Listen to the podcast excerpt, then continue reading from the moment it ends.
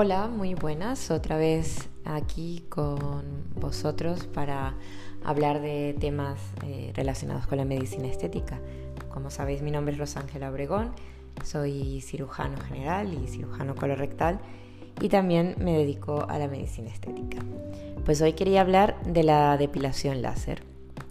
Eh, la depilación láser es una de las técnicas eh, estéticas quizás eh, más demandadas en, los centros de estética y desde hace muchos años.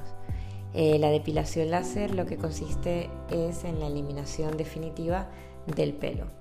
Pero os voy a hablar un poco de cómo funciona, de cuál es un poco la técnica que utilizamos para, para realizar una depilación con láser. Bueno, lo primero que quería comentaros es cómo es el pelo. El pelo o el folículo piloso es una estructura que es hormonalmente activa.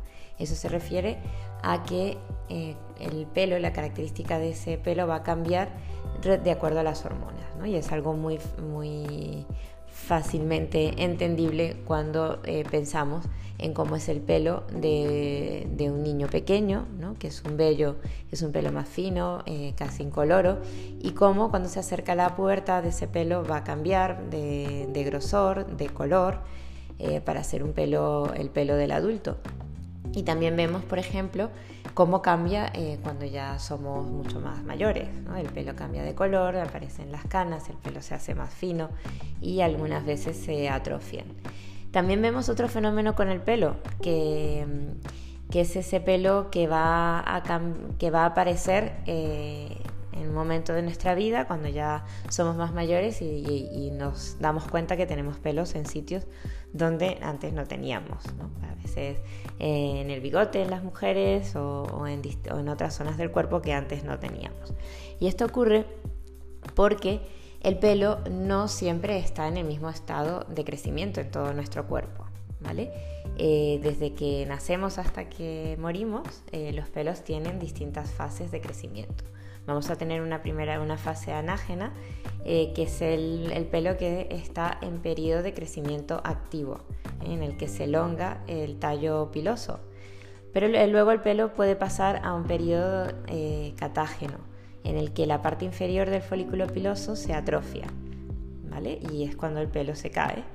Y otras veces ese folículo piloso puede estar en una fase telógena, que es una fase totalmente inactiva, ¿vale?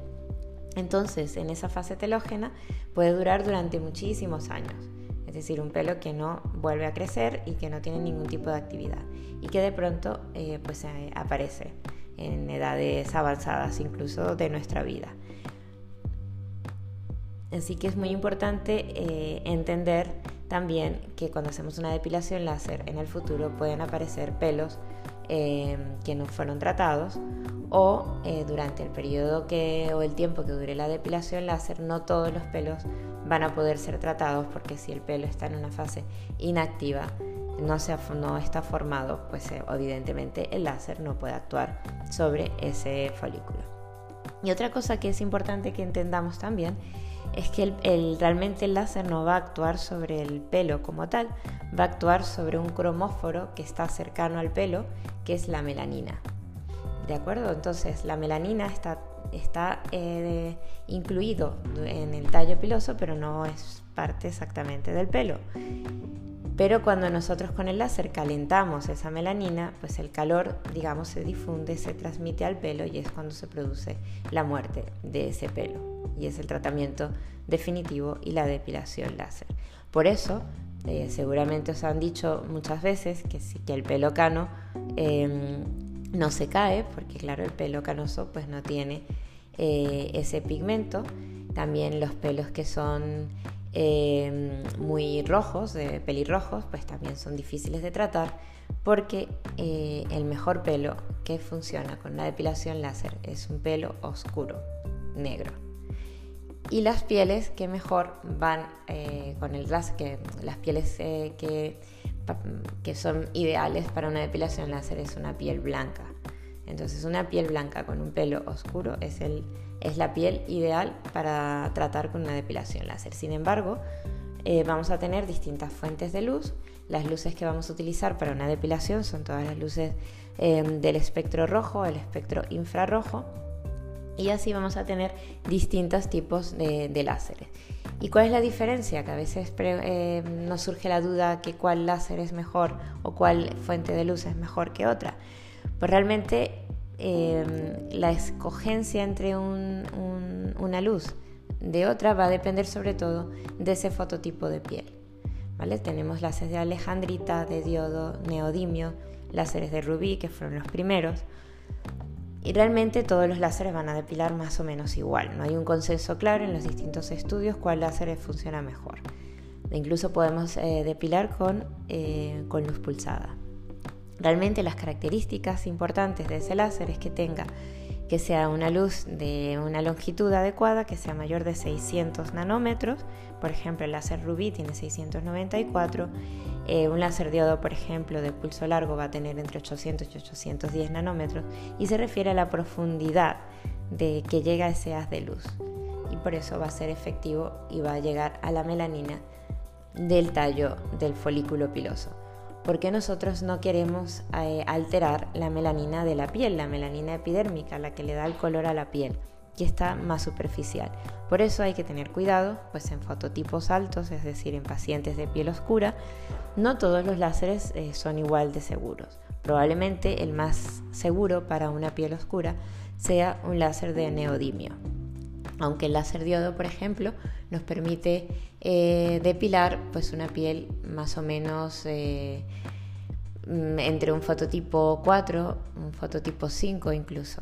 ¿eh? Siempre hay que hacer pruebas en, todos los pacientes y ver cuál es la energía que esa piel puede tolerar sin sufrir un efecto adverso. ¿Qué efectos adversos podemos tener con la depilación? Pues podemos tener Em, hipopigmentaciones o hiperpigmentaciones. La luz puede quemar la melanina de la piel y puede eh, producir, eh, alterar completamente el color y producir una hipopigmentación, es decir, que la piel se haga blanca y eso ocurre en fototipos de piel oscura. ¿De acuerdo? Em, una depilación es más eficaz, evidentemente, mientras más energía yo aplico, mientras más joules yo eh, eh, administro. Pero ¿qué pasa si, tengo que tener mucho cuidado en qué tipo de luz estoy usando y cuál es el fototipo de piel que estoy utilizando? ¿De acuerdo? También va a depender, y son parámetros que ajustamos en la máquina, pues el tamaño del impacto, eh, qué tanto de espacio de piel vamos a, tratar con una sola con, una sola impacto de luz. Entonces, a un mayor impacto, pues es posible que el láser penetre mejor, que los fotones se dispersen menos, pero puedo producir más con más efectos adversos y más quemadura. Por eso es súper importante que cuando vayáis a un centro de depilación esté hecha por expertos. Ahora, la, inicialmente, mejor dicho, la depilación la hacía el personal médico Ahora la depilación pues se ha extendido a personal no médico. Pues bueno, no voy a, entrar en quién está capacitado no para hacer la depilación, pero tenéis que tener en cuenta que eh, cuando escojáis el sitio donde vais a, depilaros, que sea el sitio, un sitio donde haya un personal que esté altamente capacitado para evitar complicaciones a este respecto. ¿Vale? Lo último y la última recomendación, recordar siempre que cuando vayáis a la depilación, a la, sesión de depilación, no podéis haber depilado eh, con eh, técnicas previas que arranquen el folículo piloso, como las ceras, por ejemplo.